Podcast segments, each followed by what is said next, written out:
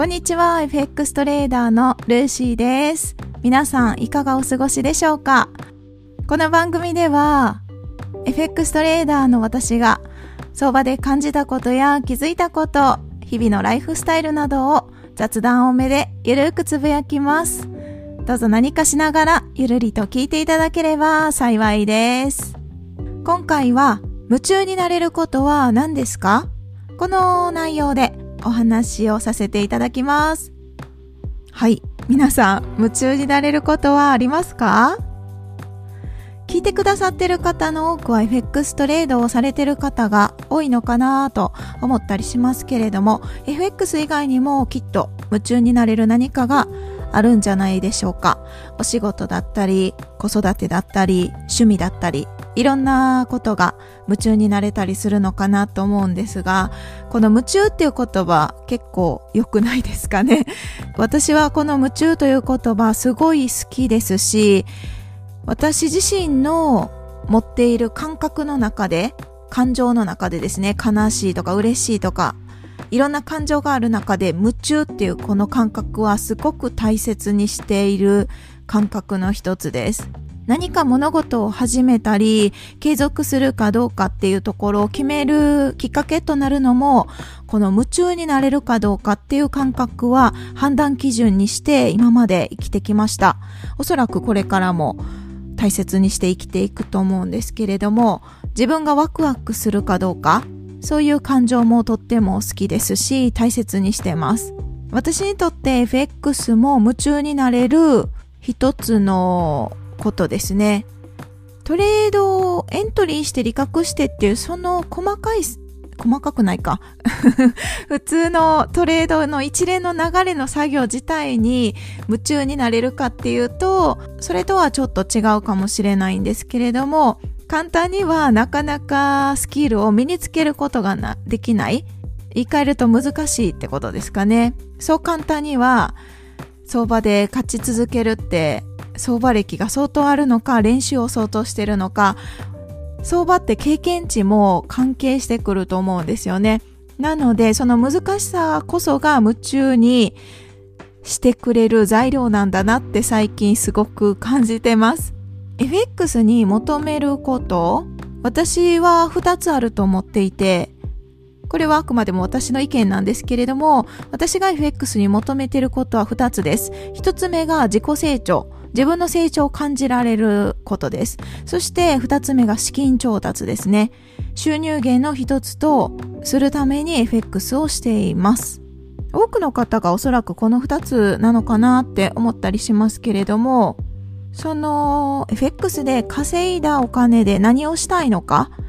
何をするために FX をしているのか、そこが明確になってるとより楽しめるんじゃないかなと思ったりしています。お金を得るっていうそれだけを目標にして、それがモチベーションになる方だったら、それで目標達成だと思うんですが、私はそれが全然目標にはできなくって、もちろんお金が獲得できることは嬉しいことですけれども、お金って使わないと意味をなさないので、持っててもただの紙切れになっちゃうので、そのお金で私はウォンバットの保護施設に募金をするのが最大の楽しみなんですね。そうそう。いずれはオーストラリアに行って、オーストラリアの今、募金をしている寄付ですね。募金じゃなくて寄付でした。そう、寄付をしている保護施設に直接行って、どういう状況になってるのとか、できればボランティアも体験させていただきたいなと思ったりしてます。将来的にはどういう暮らしをしてるかはわかりませんけれども、完全にウォンバットを保護するだけっていうことは、おそらく私にはできないので、違う形で、寄付っていう形で携わっていくのかなとは思うんですけれども、はい。今のところ、まあ、ウォンバットじゃなくても動物全体的に、生き物全体的に、私は心が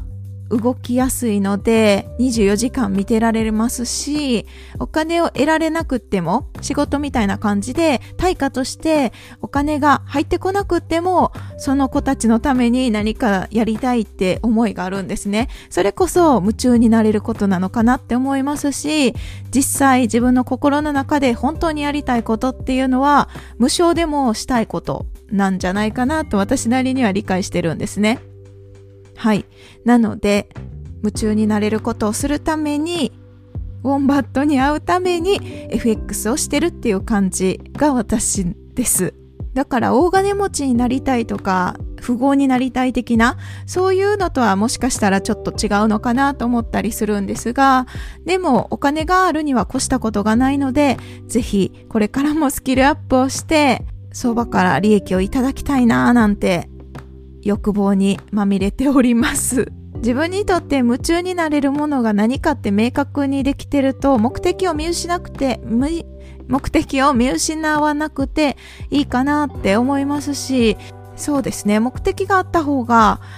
やる気も出ますし、そうそう、心が折れにくいのかななんて思ったりします。と言っても目的がなくてもいいとも思うんですね。私は割と目的を明確にしないと、そこへの道筋がまっすぐ行ける状態でないとなかなか進めないタイプなんですけれども、目標がなくてもずっと継続できる方も中にはいらっしゃると思うんですね。なので、どちらでもいいんですが、夢中になれることが見つかると、人生がとっても豊かなものに変わるので、はい、これからもウォンバットを愛していこうと思います。そして、FX も今のところ夢中になれる一つだと初めにお伝えさせていただきましたが、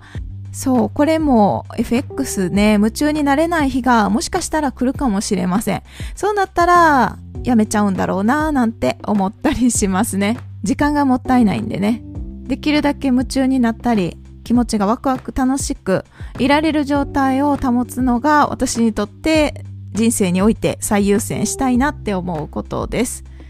はい。ということで、今回は夢中になれることは何ですか？というトピックでお話をさせていただきました。今日はこの辺で終わります。最後まで聞いていただきありがとうございます。今日も皆さんにとって素敵な一日となりますように。それでは次回の配信でお会いしましょう。